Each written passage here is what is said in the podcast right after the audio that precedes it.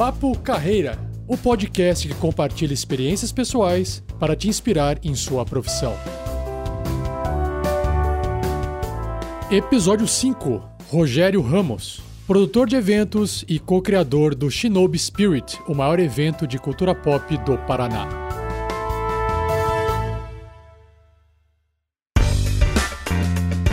Então, sejam bem-vindos a mais um episódio do Papo Carreira. Dessa vez, o convidado é Rogério Ramos. Para quem é de Curitiba, talvez já conheça esse nome. É um nome famoso, principalmente dentro da área de eventos da cultura pop. E para quem não conhece, espero que você possa conhecer a história dele e também possa se inspirar.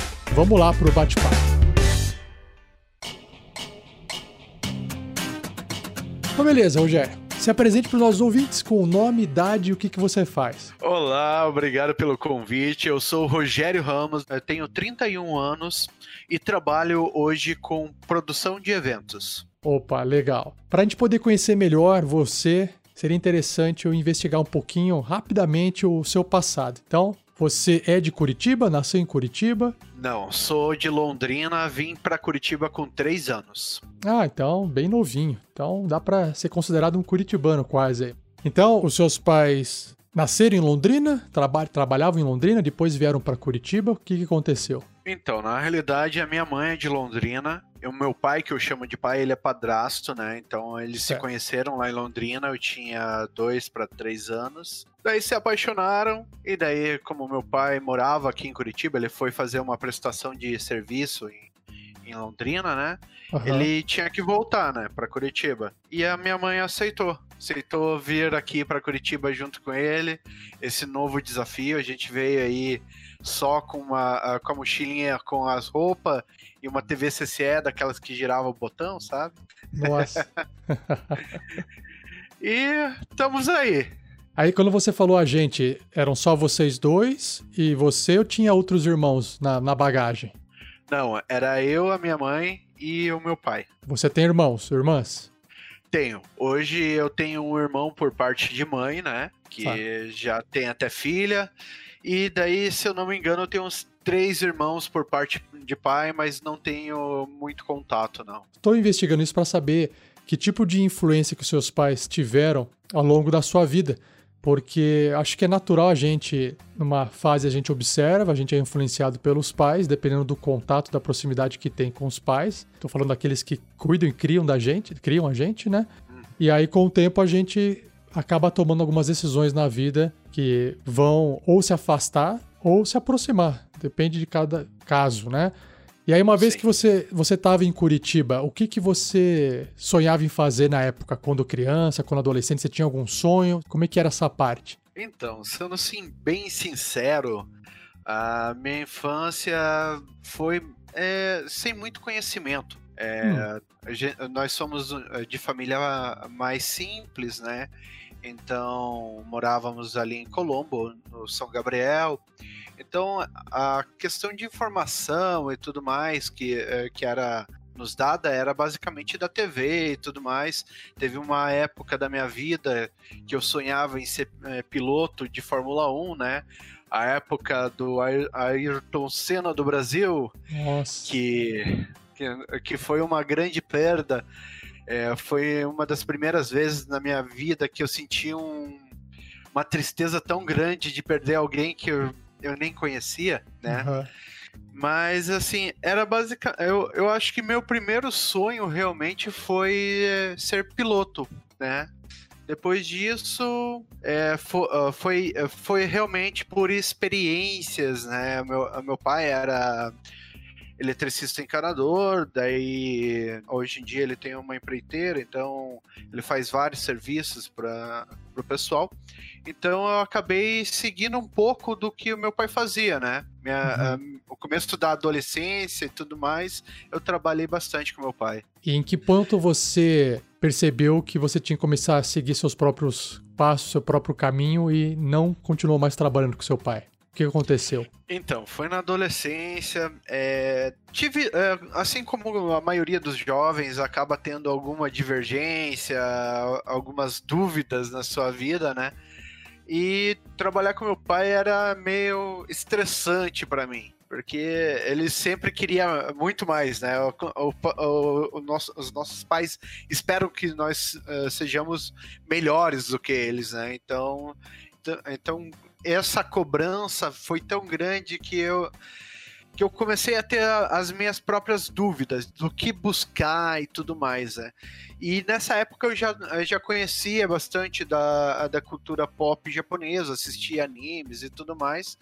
E eu comecei a, a ir em eventos matsuris, né? Eram, eram eventos tradicionais e, e, tudo mais. E ali eu comecei a ter uma, é, um interesse maior por eventos, né? Uhum disso, eu parei de trabalhar com meu pai, acabei entrando num programa de, de ajuda ao jovem adolescente, né? Onde eles tiravam, é, o agente jovem, eles tiravam os jovens da rua, né?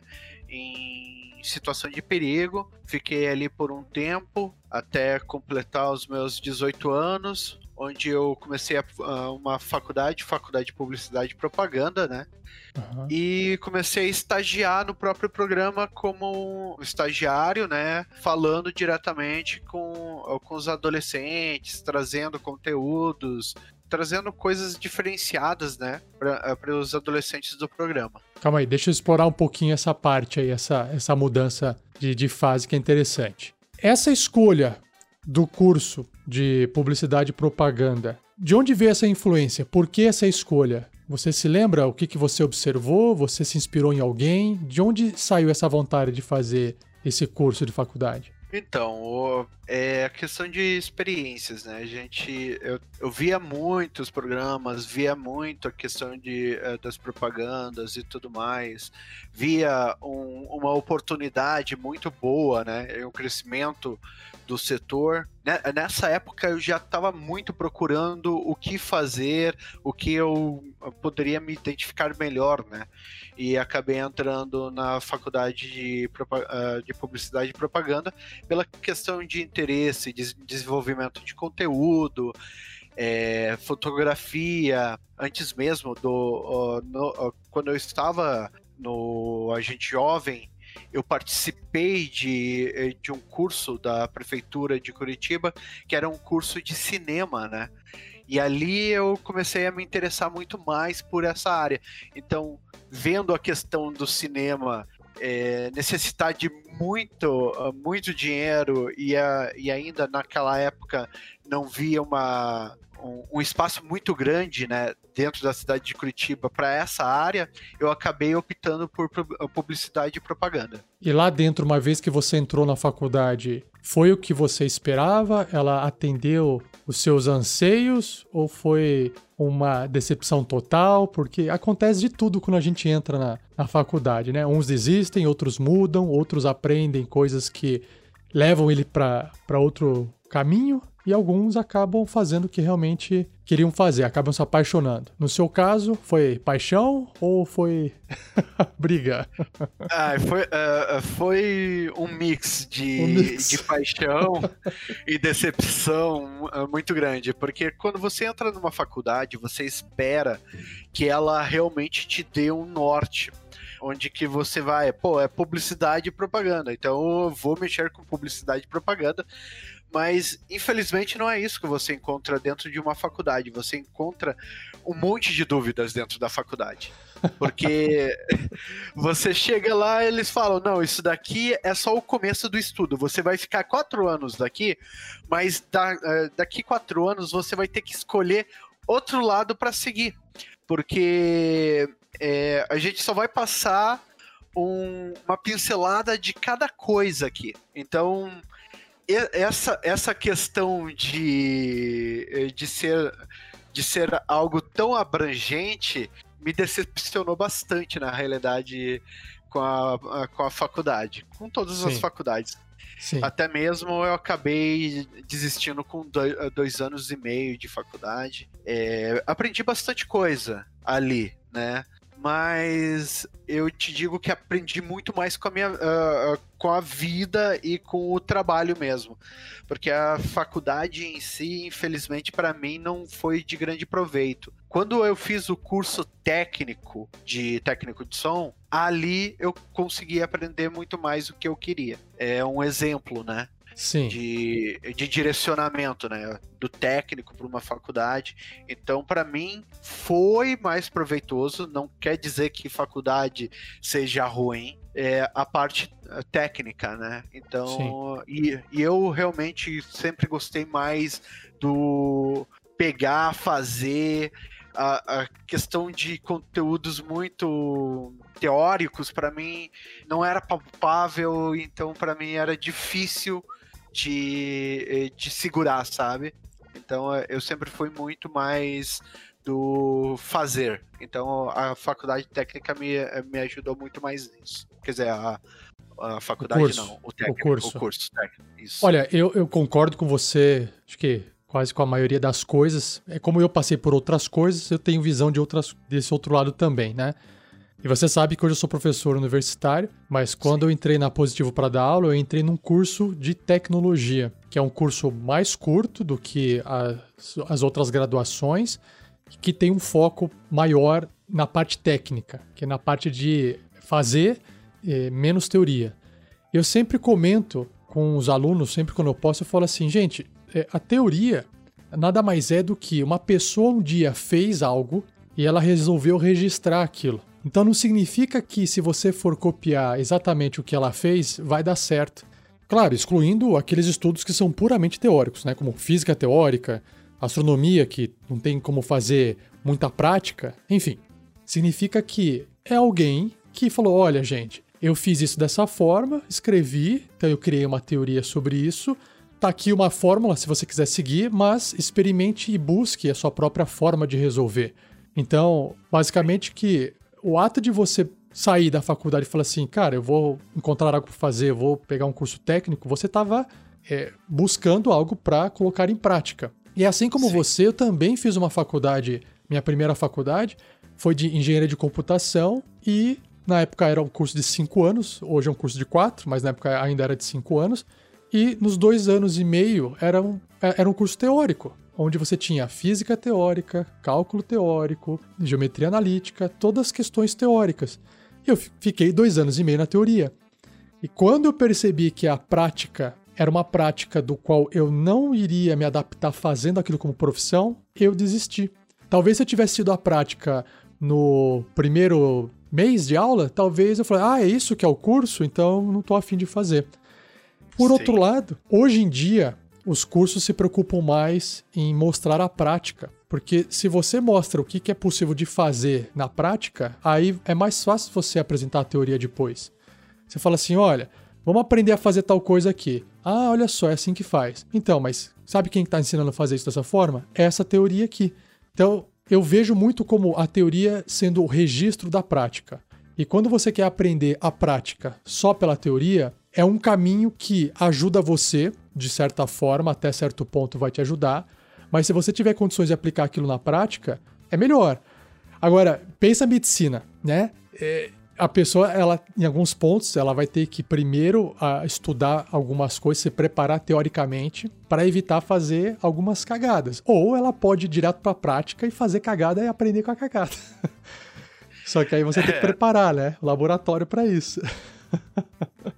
Existe, existe setores que a teoria tem que vir antes do que a prática, mas é, é, muito, é muito questão de, é, de setorização. Porque, Exato. como você disse, a questão de um médico é, ir direto para a prática é meio difícil. Então, ele tem que aprender toda a teoria antes e tudo mais, e depois ir para a prática. Isso a gente tinha antes da tecnologia Sim. por exemplo. Exato. Porque hoje você pega um, um médico e você pode uh, colocar ele dentro de um simulador. Exato. Onde ele pode fazer diretamente aquela cirurgia sem prejudicar né, Sim. um paciente, alguém que esteja ali num estudo, né? Exatamente. Então, então uh, a gente vê uh, essa mudança drástica, né, da educação mesmo, né? Porque é, é, é, aquela questão que vem a tecnologia, é adaptada para uh, a educação e cada vez mais a gente tem é, a prática como foco, né? Do que uhum. só a teoria. Porque você chegar para um cara assim, ah, então eu acabei de sair da faculdade, eu nunca, eu nunca fiz uma cirurgia eu sei tudo sobre como fazer a cirurgia. Você teria confiança de, de ser. De ser o primeiro cobaia dele para uma cirurgia, né? É, então é, é, é difícil. É, então, então a gente vê, vê essa, essa mudança, né? É que já fazem que 10 anos que eu comecei a minha primeira faculdade. Então, muita coisa mudou, né? Então, dentro disso, a gente vê aí a tecnologia também dando um, um passo bem importante, né? Para que, uh, que, que as coisas mudem e tenham um posicionamento mais correto em uma visão de, de ensino, né?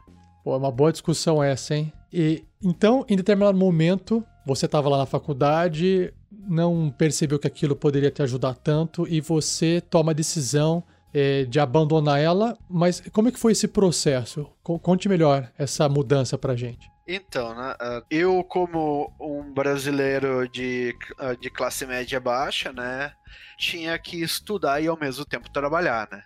Uhum. Então, ah, as coisas começavam a pesar, né?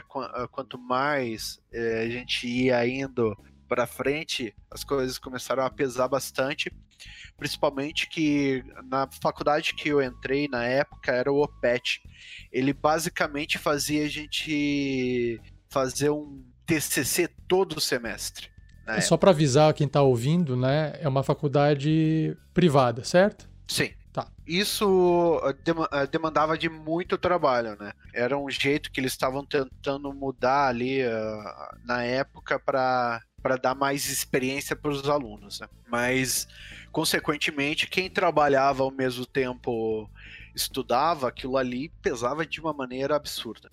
E ao mesmo tempo, a questão de eu não estar tá conseguindo acompanhar a questão teórica juntamente com, uh, com a questão de, de tentar, uh, na época eu estava tentando um emprego na área e não consegui achar. Eu estava trabalhando de garçom. Eu, se eu não me engano, na época era no Carina, trabalhava de madrugada. Nossa. Então, então era, era, era bem difícil, assim. E daí acabei saindo, né? É, da faculdade pela, uh, por, uh, pelas questões de abrangência demais e realmente para mim os dois anos e meio assim eu tive várias coisas que, que eu aprendi que eu acabei levando para a vida, mas muita, muita, muita coisa realmente não fez diferença nenhuma para mim. E nisso eu acabei saindo dali, né? E continuei trabalhando. Um tempo depois eu acabei saindo do, do, ah, do Carina, comecei a trabalhar na noite, no antigo Opera 1, comecei como garçom ali, como uh, bartender, né? Daí fui para uh, a parte de, de entrada, depois acabei aprendendo som e iluminação e acabei ficando no som e iluminação. Na que legal. Acabei, acabei me, é, me, interessando bastante em, em som, né, em sonorização, uhum. e fiz o primeiro curso técnico meu, que foi de técnico de, eh, de som, né? Engenheiro de som. Que legal. Então, é, você procurou o curso técnico de som porque você teve contato dentro do trabalho com aquilo e aí você se interessou e aí falou, pô, quero entender melhor isso. Foi isso que aconteceu? Sim. Que legal. Foi. É, então, Eu acho que é... essa é uma boa forma de a gente poder, muitas vezes, escolher uma formação que é essa. Você está trabalhando com alguma coisa, você fala, pô, eu quero ficar melhor nisso, então eu vou me profissionalizar para poder fazer melhor o que eu faço. Interessante. E aí, como é que foi essa experiência? Cara, foi muito boa, assim, é, é minha primeira profissão real, assim, que, que eu considero, né, porque eu realmente gostava muito, muito de fazer som, então ah, conhecer é, aquilo que você começou a amar é aquilo que a, a, grande maioria fala, né? Você não está trabalhando quando você, uh, quando você encontra aquilo que você ama. Você está fazendo aquilo que você ama. O trabalhar é tipo é indiferente. Você está ganhando dinheiro com, com aquilo que você ama. Então acaba, acaba aquela questão pesada de só uh, trabalhar para uh, viver, né? Que acontece muito com as pessoas. Ah, eu tenho que trabalhar, aquilo vai virando só uma bola de neve. Então, isso fez muito bem para minha vida. E o que, que um técnico do som faz? Então, é, eu acabei me, me profissionalizando em engenharia, engenharia do som, né? Ah. Onde eu trabalho, eu trabalhava mais com live, então é, é o ao vivo, onde a gente fazia som para bandas, é, palestras. Você basicamente, o que, que você vai fazer? Você vai controlar a mesa de som e normalmente você faz a manutenção do, da aparelhagem. É, essa é a grande função do técnico de som. Ele serve para amplificar o, o som, né? Então ele, ele basicamente é, é, é o meio termo entre a tecnologia e, e a arte. Mas você foi contratado pelo bar-restaurante ou pela banda? Depende, você pode ser contratado, ser o técnico de som da casa, uhum. onde normalmente a pessoa que está ali, ele, ele, ele vai fazer som para outras bandas e tudo mais.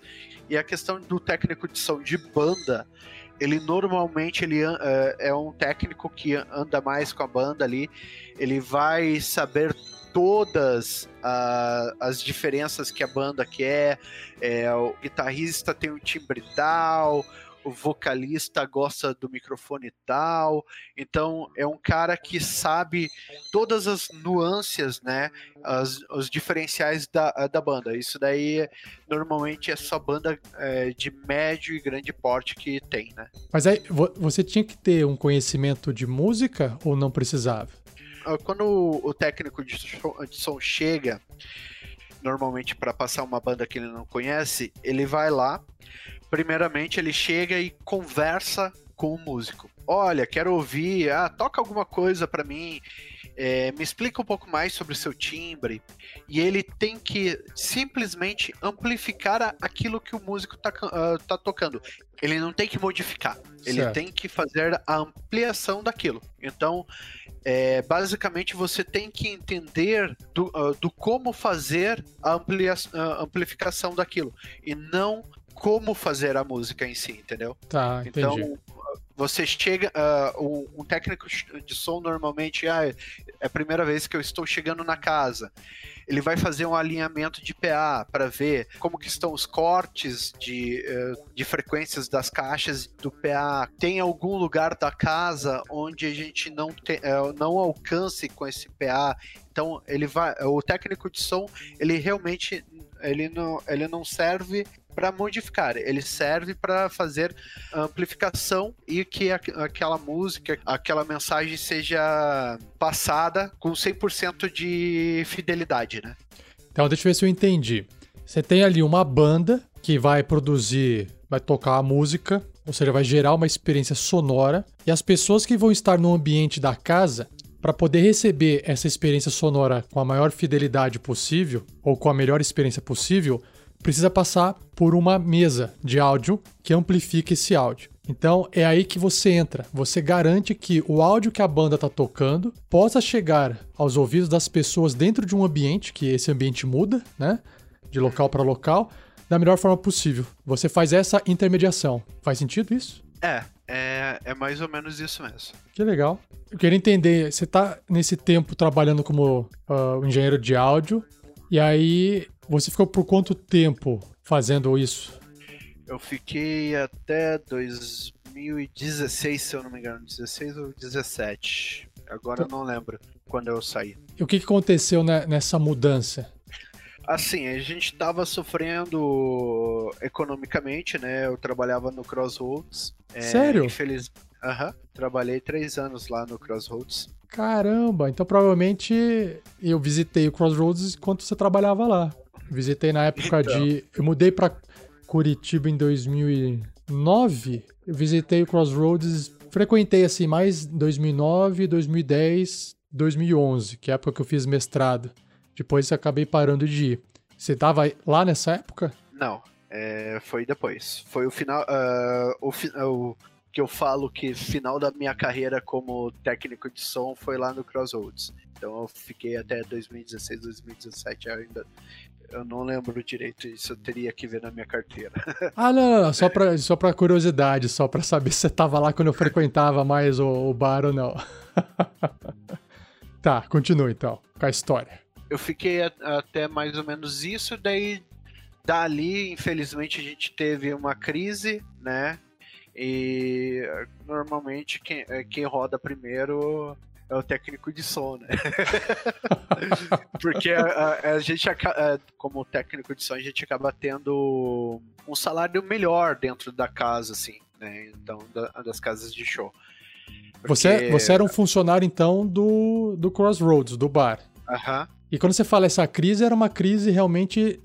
Tava é. ocorrendo uma queda de acesso ao bar, menos clientes acessando Sim. o bar. Eh, foi quando começou a abertura dos bares tipo Claymore, esses, esses bares que, que não pagava entrada, sabe? Então deu, eh, deu, fez uma crise bem grande. Ah, e também é. questão de questão política também, né? Ah, tá. É uma mudança, é uma mudança é, mercadológica que a gente acaba tendo aí, sempre alguém acaba rodando, né? Mas isso foi bom para mim. Tá foi muito bom para mim. A gente. Eu acabei saindo de lá e eu já tinha, já organizava o Shinobi desde 2000, uh, 2009, né? É, pera, então... pera, pera, pera, mas não é, você não organiza um Shinobi do dia pra noite. O que aconteceu para você se meter com esse evento? Conta um pouco a história do surgimento desse evento, então. Então, o Shinobi, ele começou em 2009, lá no Opera 1, uma antiga casa de show no Largo da Ordem, né? Onde eu trabalhava lá com, com o Sérgio e com o Pedro, né? Que são hoje os donos do Blood Rock ah, Bar. Tá. E daí lá eu, eu já gostava do segmento, de, é, de Matsuris e tudo mais. Tinha participado na minha adolescência da organização do Anime XD, né? Um antigo evento que infelizmente não foi para frente, né? E daí já tinha algumas experiências e a gente acabou criando o Shinobi Spirit, né? numa tentativa de trazer esse mercado, né? Que estava morto na época, não tinha nem, nenhum nenhum evento né, acontecendo. E super deu certo. A primeira edição, né? É, calma, calma, calma, calma, fez... calma aí, calma aí, calma aí. Deixa eu te frear aí, calma, quero ah. saber melhor. é, peraí, assim, eu quero entender é, a sua cabeça de quando você escolhe fazer o evento, porque não é uma coisa simples. Existe gosto envolvido, estratégia, o que, que aconteceu na época para você ter escolhido dar esse passo de vamos fazer esse evento? Então eu quero saber assim, mercadologicamente, houve um planejamento? Foi, a gente gosta desse tipo de, de cultura porque um dia eu participei quando era moleque eu quero fazer de novo? Você, você consegue explorar melhor essa a tomar a decisão? De onde veio isso? Sim, sim. Então, na realidade, assim, como eu já era do meio ali, eu gostava de anime, gostava é, eventos otakus, essas coisas. Eu já participava, né, de eventos fora daqui de Curitiba, é, Anime Friends, por exemplo, ah. eu já conhecia. Então, eu já conhecia o mercado da cultura pop japonesa, né? Para fora de Curitiba e já via um grande potencial nessa área. Principalmente que na época a gente via uma expansão muito grande dos Matsuris aqui em Curitiba. A gente via que uh, com, uh, com a entrada do Cláudio Seto, que apoiava a cultura pop nos Matsuris, a gente viu, uh, viu os Matsuris aqui de Curitiba se ampliarem muito, pautados dentro da cultura pop, mas com, com a base na, ah, na cultura clássica japonesa, né? Então, vendo essa grande abertura de mercado, né? E aproveitando aquele momento de ah, ociosidade quanto a outros eventos, né? A gente acabou criando o Shinobi Spirit. Porque, na realidade, assim, até mesmo antes deles, dele veio o Gaidino Fest, que era um festival de bandas que tocavam anime song, J-rock, J-pop, né? Tá. Que estava dando super certo. Então daí a, daí a gente acabou criando esse, é, esse produto derivado na época, né? que foi o Shinobi Spirit, que era um produto mais composto, né, no final, porque acabava tendo banda, tendo é, exibição de anime, tendo videogames, RPGs e tudo mais, né? Primeiro, assim, esse nome, de onde ele veio? Shinobi Spirit é, nada mais é do que espírito ninja. De, a tradução. E vem, uh -huh, e vem do que? Do Naruto. Eu assisto Naruto desde 2000, cara.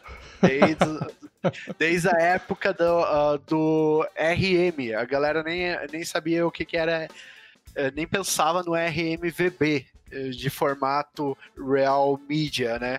Que hoje em dia eu acho que nem mais existe o Real Media, né? Eu tô por fora, aí você vai me desculpar, mas eu não, não acompanho essa cultura de perto. Então, é, é, são os primeiros formatos de vídeo que eram lançados aí pro pessoal. Eu sou bem, é bem antigo, tinha um amigo que baixava tudo na internet, ele, ele tinha internet banda larga na época, cara era o cara, né? Então, então ele que fazia a distribuição, né, do, de animes aí pra, pra galera. Então, desde 2000, 2000 aí eu eu acompanho o anime Naruto e daí o One Piece também. Vixe, o One Piece ainda não terminou ainda. então eu sou um otaku, né? Então, então isso daí acabou me ajudando bastante nas minhas escolhas. Mas então a criação do evento ela foi uma coisa em conjunto com essas outras pessoas que você citou. Uhum. Uh, o, o, os primeiros eventos foram em, em, parceria com a Neural Machine, né, com o Pedro e com o Sérgio. Daí, infelizmente, a casa fechou, né? Um pouquinho depois a gente começar realmente os projetos e eu parti para uma campanha solo. Mas é, antes disso, qual foi esse desafio de criar o primeiro evento? Quais foram as, as dificuldades? Porque você nunca tinha feito isso antes. O que, que você aprendeu nesse processo? Então, a parte, a parte mais difícil de criar eventos é você depender de terceiros. é, é... Sim, porque o evento depende de terceiros. Sim, quando você está organizando um primeiro evento, é uma estrada para se desbravar, né? É aquela premissa. Quando eu comecei, tudo era mato. Então eu tive que abrir o matagal para uhum. poder começar a fazer as coisas. Eh, sem dúvida nenhuma, o Shinobi é, era um caminho a se desbravar desde, eh, desde o começo eu não peguei outro evento como base, a gente resolveu criar algo totalmente novo, até mesmo o nosso formato até hoje é diferenciado do resto do Brasil, que o resto do Brasil pegou o Anime Friends da Yamato como base e focaram neles, né? Como eu já vinha da área de entretenimento, já vinha ali do som da casa noturna e tudo mais, né? A gente já trabalhava com entretenimento, então ah, vamos fazer algo parecido com aquilo. Então a gente começou a fazer mix, onde a gente trazia é, um palco interativo e 100% ativo, né? Hum. E várias atividades, o que a gente ia conseguindo, a gente ia adicionando, né? Uma das primeiras coisas, assim, a gente colocou os videogames, né? Que que era ah, de fácil acesso na época, porque a gente tinha Próximo Games, se eu não me engano, agora não lembro direito, que era uma parceira nossa lá que a gente conseguiu. E daí uh, conseguiu alguns estandes, né? Que daí era pessoal que tinha interesse em vender, né? Então a gente vendeu os espaços para os estandistas. E na época a gente colocou card game e board game pra galera, né? Que é era outra coisa que eu gostava e já tinha contato, né? De deixa, eu, deixa eu te interromper um pouquinho pra você não ir muito longe, só uhum. para eu entender algumas coisas. É, você estava se inspirando num evento que já existia, que eram os quais você participava, e você tinha a noção. Você queria trazer aquela experiência para o seu evento. E aí você queria colocar alguns diferenciais, certo? Só que eu, eu não tenho esse conhecimento, então conta pra gente assim, o que, que um evento até então tinha dentro dele e o que, que você acrescentou que foi novidade pro pessoal. Os eventos que, que tinham eram tudo de São Paulo. Tá. Então a gente acabou trazendo coisas mais regionais mesmo. Por exemplo, Matsuri Dance, que é um, ele é uma vertente do Boldori. O Boldori é uma dança tradicional japonesa que eles usavam em festivais da colheita e tudo mais. Então elas têm um aspecto cultural tradicional, né? Tá. E o Matsuri Dance saiu uh, dessa premissa, né? Mas só que ele pega as músicas de cultura pop e traz coreografias fáceis dos jovens pegarem, que, uh, que intro acabava introduzindo os jovens a se interessarem no Moodori. Que isso começou em Londrina, nos Matsuri de Londrina, e foi trazido aqui para Curitiba e a gente acabou trazendo para o evento como um diferencial, né? Nos eventos de cultura pop é, dentro do Brasil. E a questão de normalmente os eventos por, ah, por, todo o Brasil de cultura pop, eles têm palcos que tem horário, de repente para, fica um espaço vago. Então a ideia diferencial que a gente queria criar era um evento interativo, que ele não parasse em momento nenhum. Hum, então, legal. Eh, foi o diferencial que a gente conseguiu chegar, né? Porque os outros eventos tinham RPG, board game, card game e tudo mais. A questão ah. realmente foi trazer a interatividade 100% com o público. E isso já foi, já ocorreu logo na primeira edição do evento? Sim. E como é que vocês mediram o sucesso disso? A gente conseguiu medir o sucesso disso lotando a casa na primeira edição. o, o que, que era lotar a casa? Eu não tenho muita noção do, do volume das coisas.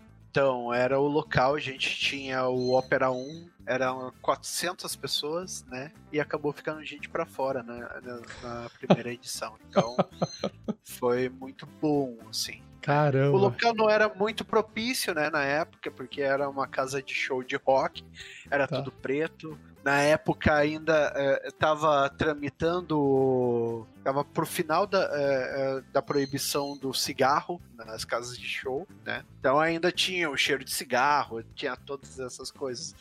Mas a gente conseguiu levar o pessoal nessas duas primeiras edições lá e depois disso a gente acabou mudando de local que realmente a gente precisava ampliar. Aí passou a se fazer um evento desse por ano. Na realidade, a gente sempre fez dois por ano. Na época, a gente tinha. É, começou com um dia, né? Cada, cada evento, e daí foi em cada semestre, né?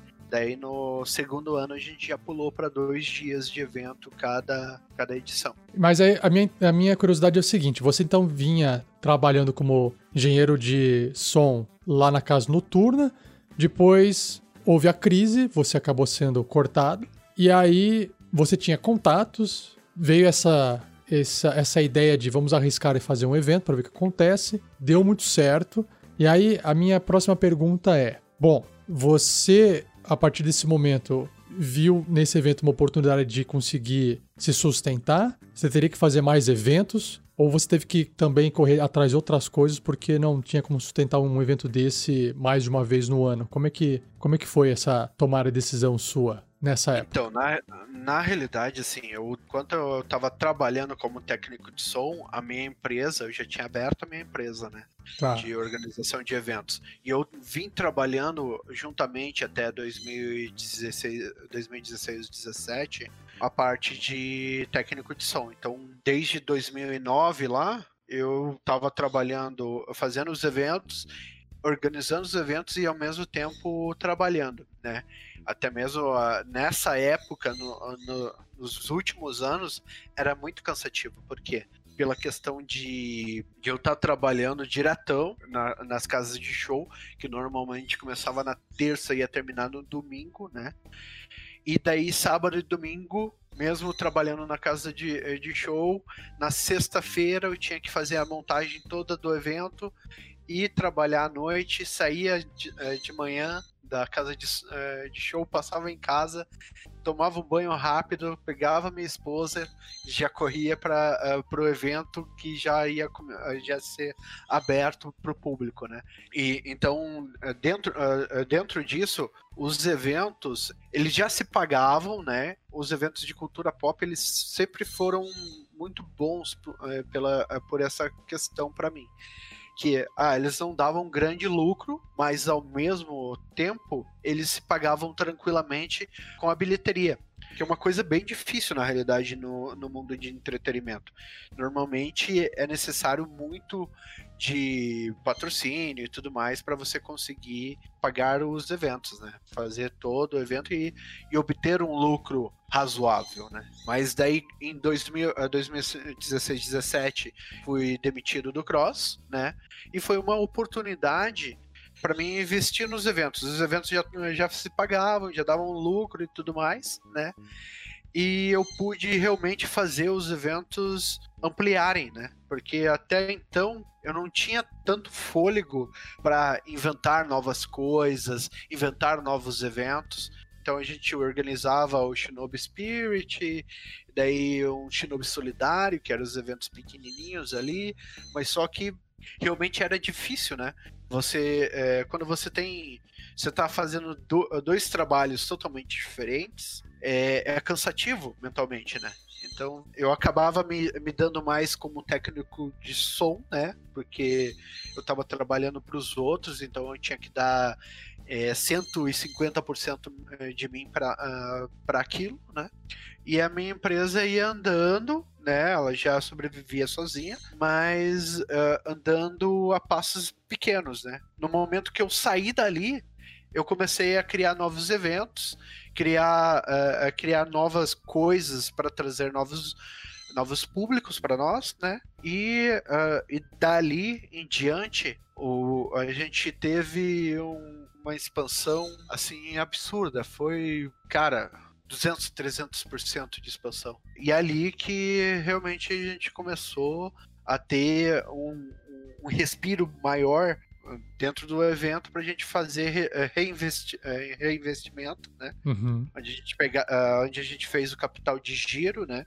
Sim. O capital de giro para evento tem que ser grande. Se, uh, senão você não consegue pagar o evento, né? E a nossa, a nossa premissa sempre foi ter o dinheiro primeiro para depois fazer, né? Porque o risco é muito grande e a questão, né, de o que que vale mais deu tudo errado, você pagou todo mundo e o seu nome está intacto, ou você sair dali devendo para todo mundo e o teu nome tá sujo. Na, na, na, privada, assim, é, é só merda.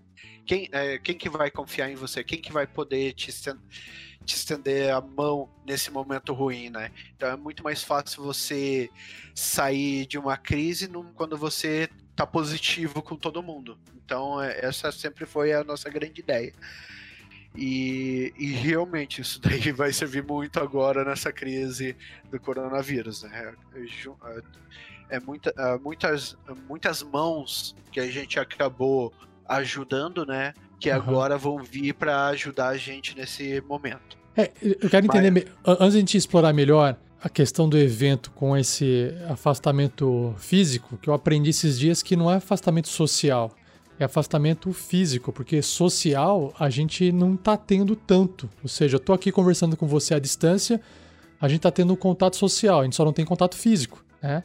Então, uh, o que eu queria entender é o seguinte: eu queria fazer mais algumas perguntas sobre a questão do, do evento para a gente poder ter uma noção, porque acredito que muita gente que esteja nos ouvindo agora não conhece o evento, né? Então, você hum. começou com o primeiro, que teve 400 pessoas na, na casa e hoje os maiores eventos do Shinobi tem mais ou menos quantas pessoas participando? Média de 20, 25 mil.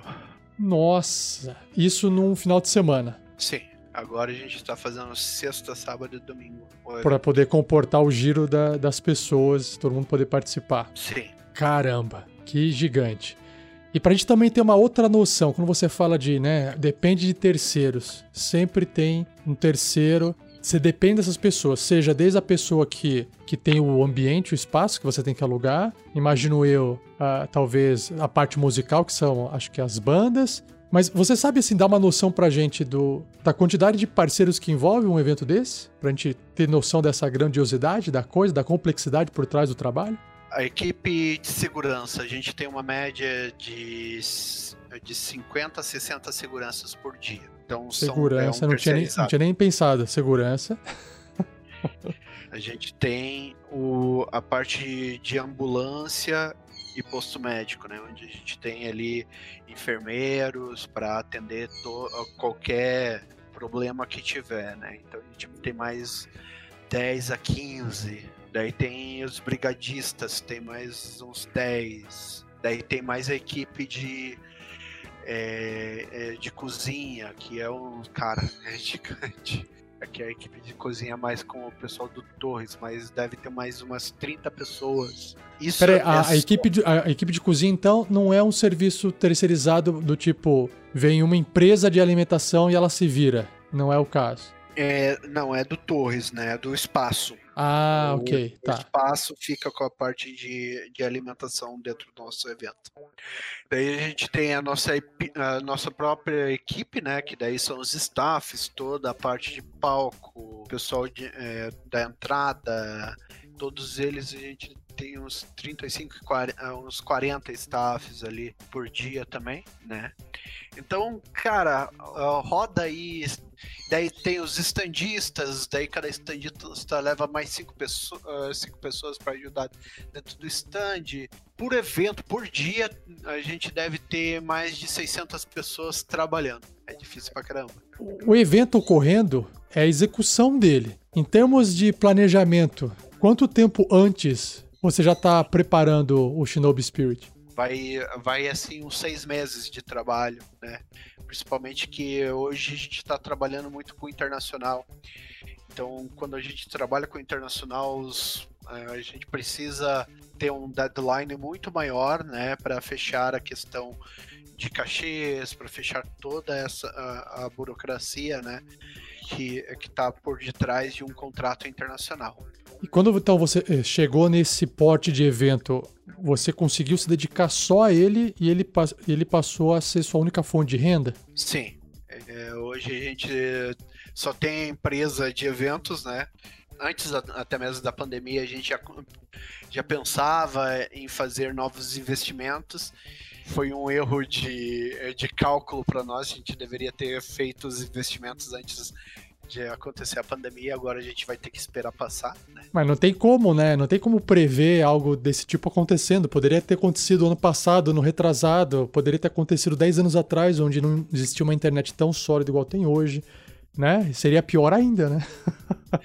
Então, é que na realidade, assim, a, a gente viu dentro de várias, é, várias palestras, né, é, mundo afora aí, que a questão de pandemia já, já é vista como um problema que poderia acontecer muito em breve, já de muito tempo atrás. Ah, já estava no risco já já estava dentro do risco, né? Hoje, como empresário de eventos, eu sempre fui um empresário que, eh, que quis né, fazer expansões é, sólidas, né? De sessões, onde eu pegava o Shinobi como uma incubadora, trazia um novo tema, né? Incubava ali e tirava uh, para fora um novo evento, que nem a gente tem aí o K-Pop Spirit, ele hum. nasceu dentro do Shinobi Spirit.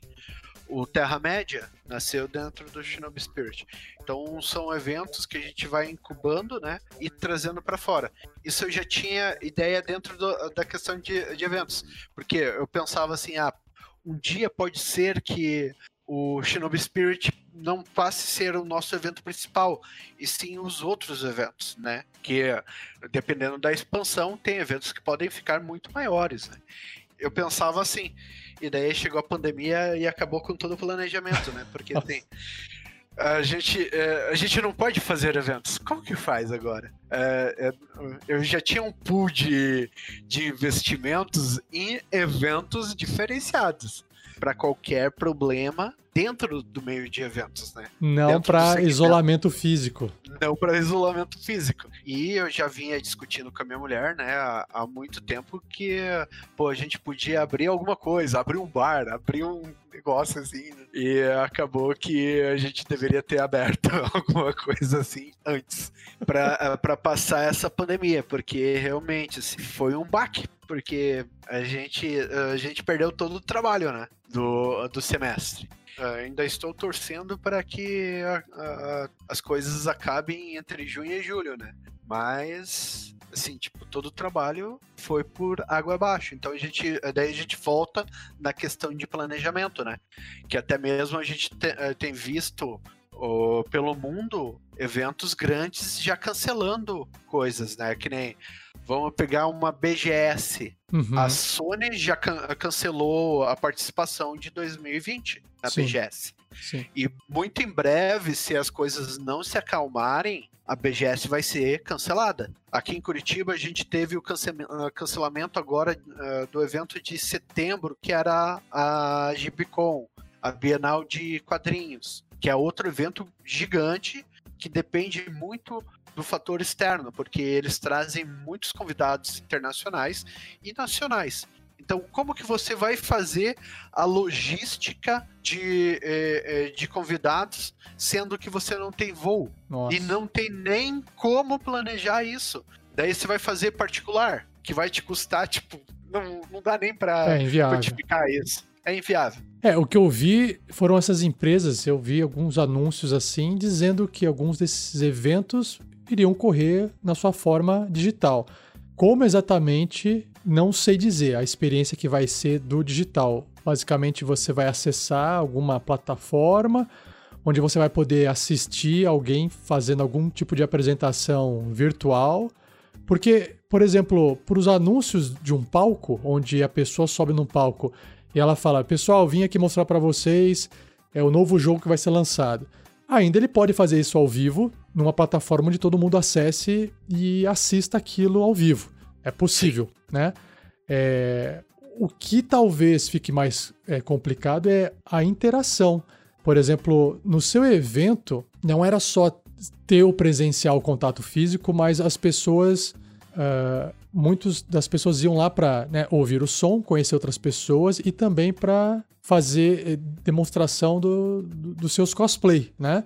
Dos seus, das suas roupas baseadas em, em cultura pop. E, o que eu andei vendo, se eu não me engano, no Facebook, algum vídeo sendo compartilhado por aí, era o pessoal que gosta de fazer essas fantasias e se vestir, fazendo uma brincadeira onde eles passam um token. Na verdade, eles não estão passando para ninguém, mas no vídeo simula que eles estão passando para alguém e a outra pessoa simula que está recebendo o token.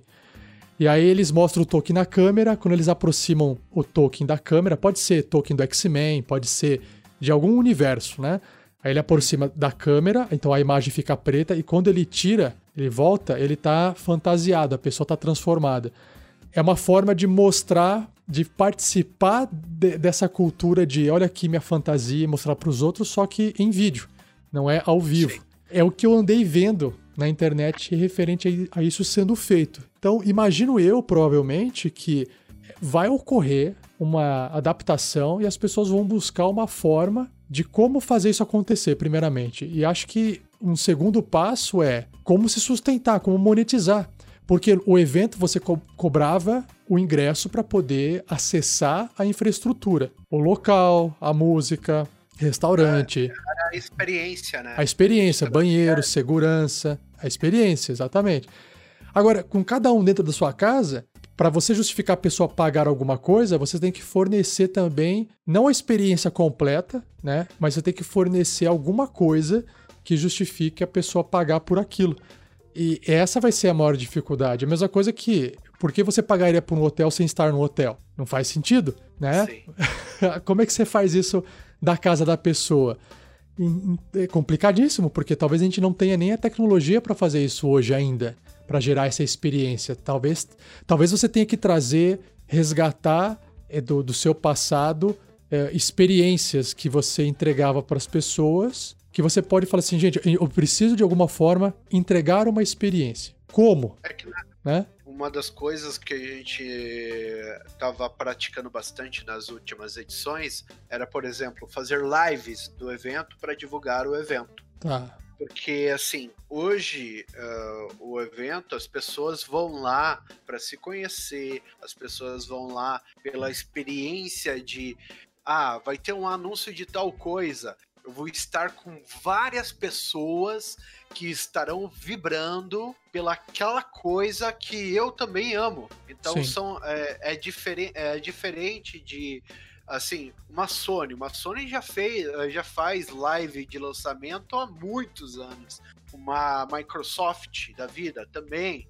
Então, tipo, a questão do presencial é uma coisa que eu, como produtor de eventos, ainda não consigo ver uma solução que possa ser gerada uh, para a pessoa ter tal experiência, tal engajamento seria num padrão de um óculos de realidade aumentada, uhum. juntamente com, com uma sala especial com mapeamento digital, poderia se aproximar muito da experiência de estar com várias pessoas e não estar. Mas isso daí eu ainda não consigo ver. E a questão de, de um óculos de realidade aumentada já é, tipo, exorbitante o valor. Ah, sim.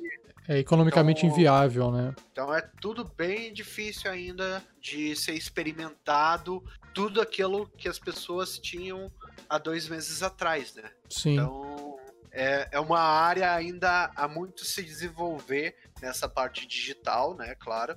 A gente já via a questão do esporte em crescimento, a gente já via que, que nós mesmos já estávamos fazendo, né? Campeonatos online e tudo mais, mas não via como fazer um engajamento diferenciado nesse setor. É, eu acho que parte da experiência, não comparando, né? Mas parte da experiência, de, em algumas partes ali, é possível não copiar nem reproduzir, mas é possível fazer. Então, por exemplo, uh, lembra daquele jogo antigo chamado Second Life? Sim. Ele era basicamente um universo em 3D onde as pessoas se conectavam e lá dentro elas podiam. É, eu não lembro se tinha construção, Interagir. mas ele era uma simulação de uma cidade, né? Sim. E eu lembro que teve uma, acho que dissertação de mestrado ou até uma tese de doutorado que foi defendida. A pessoa fez uma pesquisa sobre o Second Life, eu lembro que eu li, e a pessoa fez a defesa da banca dela dentro do Second Life, ou seja, ela estava num. É como se fosse aqueles anfiteatros é, com aquela estrutura semicircular, com aqueles assentos inclinados, para você enxergar a pessoa no palco. E aí ficou a pessoa lá no centro fazendo a sua defesa e os professores e convidados da banca ficaram virtualmente ali na, na arquibancada digital. Sim. É, é foi um tipo de experiência da época, que é bem antigo isso, se eu não me engano, isso aí até foi, acho que 2006, se eu não me engano, é antigo já, tem bastante tempo, 14 anos a gente está falando. Então, é algo que poderia ser feito de parcialmente hoje, num evento, então às vezes poderia haver um servidor dentro de uma plataforma 3D que não exige você estar tá usando um capacete de realidade virtual e você com o seu avatar, que poderia sim, nesse caso, colocar a roupa que você quisesse ali, desde que tivesse programado dentro da ferramenta, e frequentar aquele local.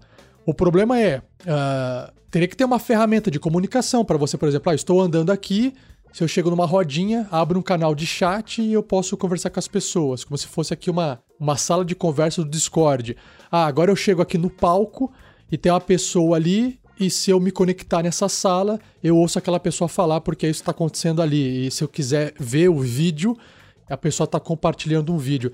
Então, eu vejo muito uma mistura de ferramentas que ainda não foram feitas para isso, mas que a gente pode aproveitar, adaptar e tentar reproduzir algumas das experiências. Então, um outro exemplo, eu estou coordenando o evento de sábado de board games da Universidade Positivo, que ocorre no último sábado pela manhã e tarde, e eu fazia isso presencialmente, ou seja, as pessoas iam até a biblioteca da Positivo, acessavam os jogos de tabuleiro que estavam ali na mesa, sentavam numa mesa e jogavam. Hoje não é mais possível fazer isso. Então, eu consegui substituir esse encontro presencial por um encontro virtual.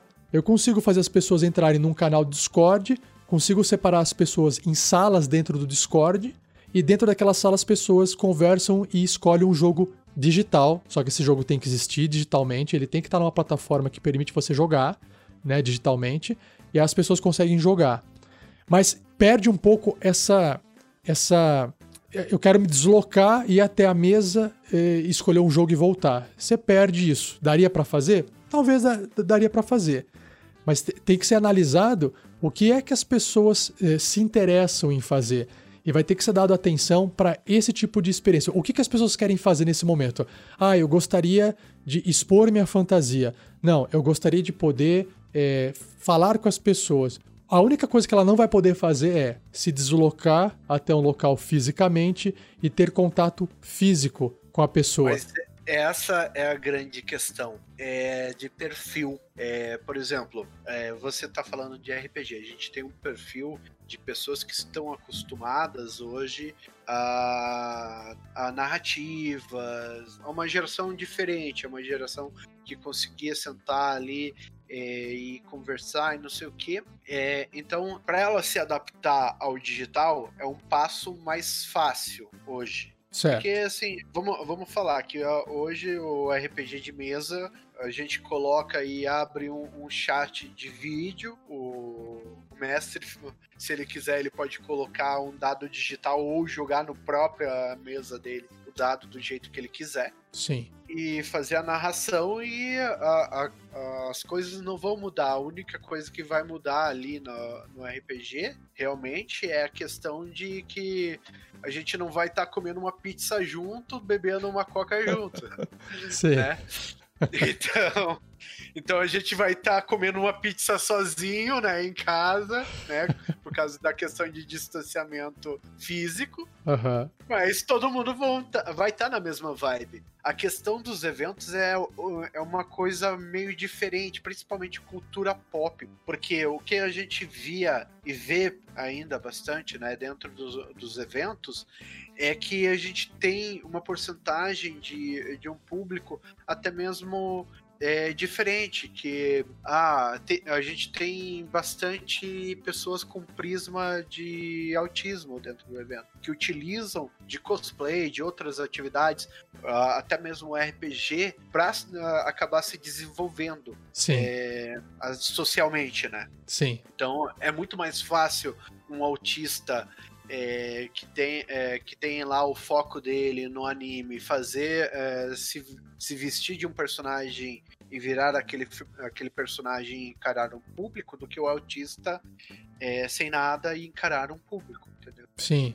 E a gente tem algumas fobias sociais, né? Desse círculo é, nerd, círculo otaku, é, são, pessoas, é, são pessoas que, é, que acabam vendo no evento uma oportunidade de encontrar pessoas que gostam da mesma coisa e não ter aquele pré, uh, preconceito que acontece em qualquer outro ambiente, entendeu?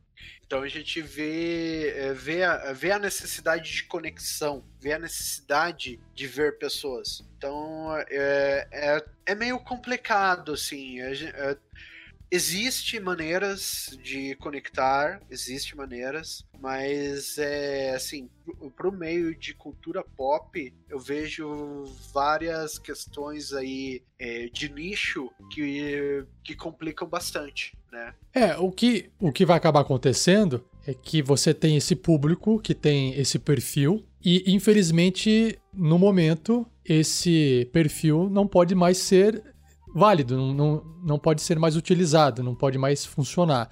Então, essas pessoas, elas vão ter uma opção, se adaptar. Ah, mas você já está acostumado, então para você é tranquilo. Bom para quem já está acostumado. E eu não estou acostumado. Então, você ou vai procurar uma solução e vai ter que se adaptar a ela, ou você vai ficar sem nada. Sim. Porque eu entendo isso, eu concordo, inclusive né? Que é importante e as pessoas gostam desse tipo de contato. Mas assim, tá, ó, contato não vai ter. O que, que você vai fazer em relação a isso? Você vai ficar esperando passar para você poder ter o contato de novo? Ou você vai tentar fazer alguma coisa diferente enquanto isso não pode ser feito, o contato físico não pode ser retomado? Então eu acho que essas pessoas vão ter mais dificuldade sim em se adaptar, mas eu acho que se elas não quiserem ficar paradas sem fazer nada, elas vão ter que encontrar uma forma de suprir parte da necessidade que elas tinham do contato físico de outras formas. E eu acho que, apesar de ser uma coisa ruim, essa mudança forçada, ela vai acabar gerando frutos porque a humanidade evolui assim. A gente passa por altos e baixos e é justamente quando tem uma dificuldade tremenda que não é uma coisa do Brasil, é uma coisa do mundo inteiro, independente de crença, religião, se é Ocidente, se é Oriente, Tá, o planeta Terra, onde se fala ser humano, pelo menos, tá todo mundo passando pela mesma coisa. Claro que uns mais, outros menos. É, estou aqui desconsiderando qualquer diferença de classe social, qualquer coisa do tipo. Estou falando como um todo, o mundo, né? A humanidade como um todo.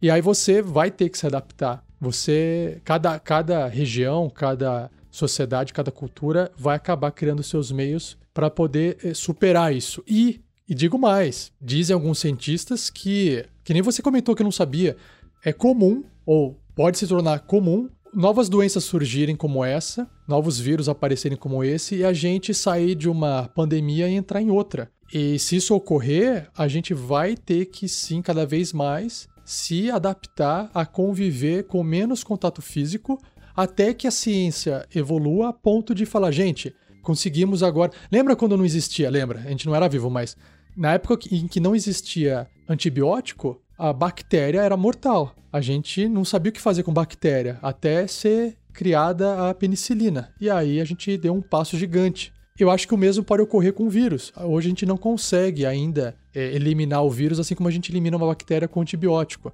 Então, se um dia a gente conseguir resolver esse problema do vírus, pode ser que a gente volte a ter um contato físico sem se preocupar de um novo surto, né? Mas é difícil. Hoje, todas essas pandemias é, são originárias de algum animal que o ser humano comeu. É, ele saltou então, do bicho pro, pro homem. Pro homem. E teve gripe aviária, gripe suína. É. É, então, tipo, é, a gente vê um grande problema dentro disso, né? Eu até mesmo acabei fazendo muito, muitas pesquisas, né? Porque eu tava querendo saber um pouco mais sobre a, a pandemia, e a minha mulher tá num caminho pro vegetarianismo, né? Então a gente, eu acabei chegando em algumas respostas que eu não gostaria, eu não gostei de receber, sabe? tipo, como um carnívoro que sou, uhum. né? Uma grande resolução para os nossos problemas de pandemia futuro poderia ser essa mudança, né, é, alimentar uhum. do ser humano. Certo. Então são coisas que é, são coisas que a gente às vezes não está pronto para uh, para fazer, né? Sim. Porque gente, eu como uma pessoa que ama um churrasco, cara, eu, eu amo os animais, eu juro, eu amo os animais, mas, cara, eu não consigo ficar sem uma carninha. É, é talvez a, a tecnologia alimentar aí consiga aproximar cada vez mais a experiência de comer uma carne de algo feito totalmente de vegetal. Talvez seja uma questão de, de hábito. E outra, é aquela coisa, se um dia tiver um, uma contaminação em carnes que amanhã fale assim, gente, ninguém pode comer mais carne. Da mesma forma que falaram pra gente assim, amanhã ninguém sai mais de casa, é uma questão de sobrevivência. E nessas horas a gente se vira, né? Você não vai querer morrer, você vai deixar de comer para não morrer, se for o caso. Com certeza, né? Daí que, daí que vem a adaptação imposta, né? Sim, é, claro. Ou você faz ou você morre, cara. Exato. Então, a, gente, a gente tá está em um momento de crise nesse momento, né? Mas pode ser que as coisas uh, mudem, inventem uh, uma vacina universal, mas isso é muito difícil de acontecer, né? Então, algumas coisas podem acontecer aí no meio termo, uh, no meio tempo, né? Sim. Uma readaptação alimentar, uma invasão alienígena e por aí vai. Caramba, tem assunto pra caramba aqui, mas a gente precisa chegar no final aqui, Rogério. Sim. Ó, eu vou deixar até uma dica. Ó. Se você que está ouvindo o Papo Carreira agora tiver dicas, sugestões, tiver aí com a cabeça fervilhando, entre em contato com o Rogério. Quem sabe às vezes não rola uma parceria para fazer algum, algum, algum formato novo para eventos, né? Pode ser. Ah, eventos, negócios, a gente, hoje a gente tá, tá querendo atirar para todo lado aí.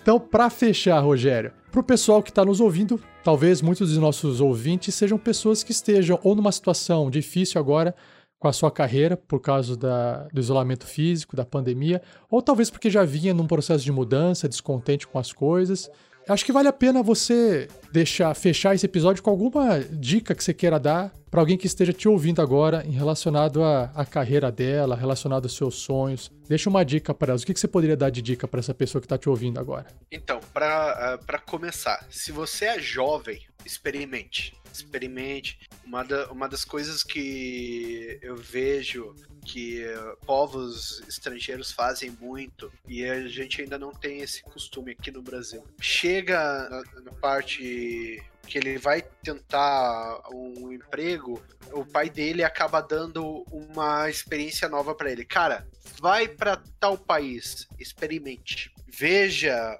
com outros olhos o mundo, né? Quem tem essa possibilidade, eu uhum. indico muito que saia pouco da, do nosso círculo, né? Hoje que a gente tem, né? Experimente o máximo possível o que você quer, porque assim, assim como eu, quando mais jovem, é, comecei uma publicidade de propaganda, acabei indo para técnico de som e, e no final me, me, me, transformei em um empresário de, de eventos.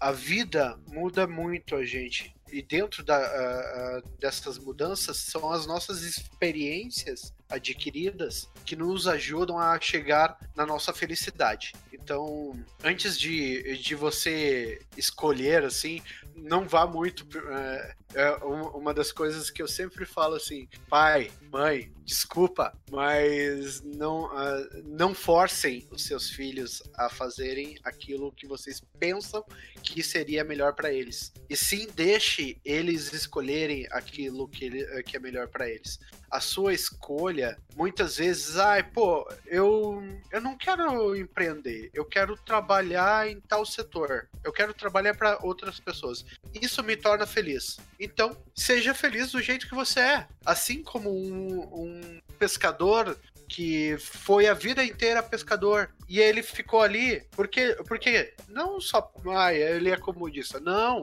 aquilo, aquilo, aquela experiência para ele é o que torna a vida dele feliz. Se ele não estivesse feliz com aquilo ele iria mudar. Então é uma das coisas que eu falo para todo mundo. Cara é, experimente na questão de, de trabalho é, se você vê que para você é melhor trabalhar para os outros, cara, trabalhe para os outros. Seja feliz por você. Você não tem que empreender para ser feliz. Vocês têm que ser felizes com as suas experiências. Então, essa é a, a, a minha mensagem final aí. Maravilha.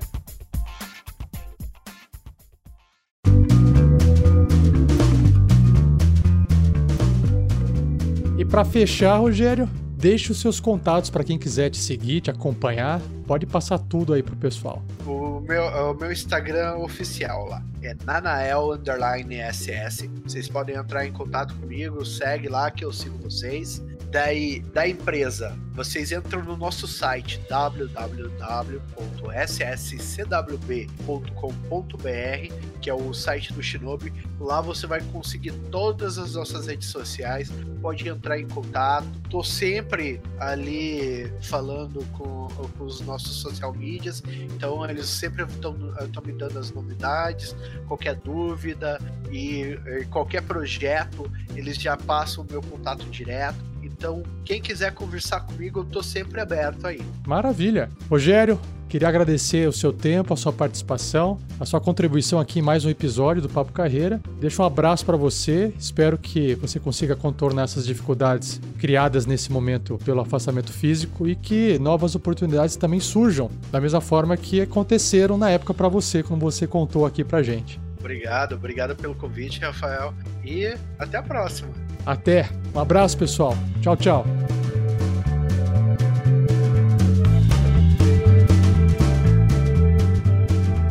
Esse programa foi oferecido pela Universidade Positivo.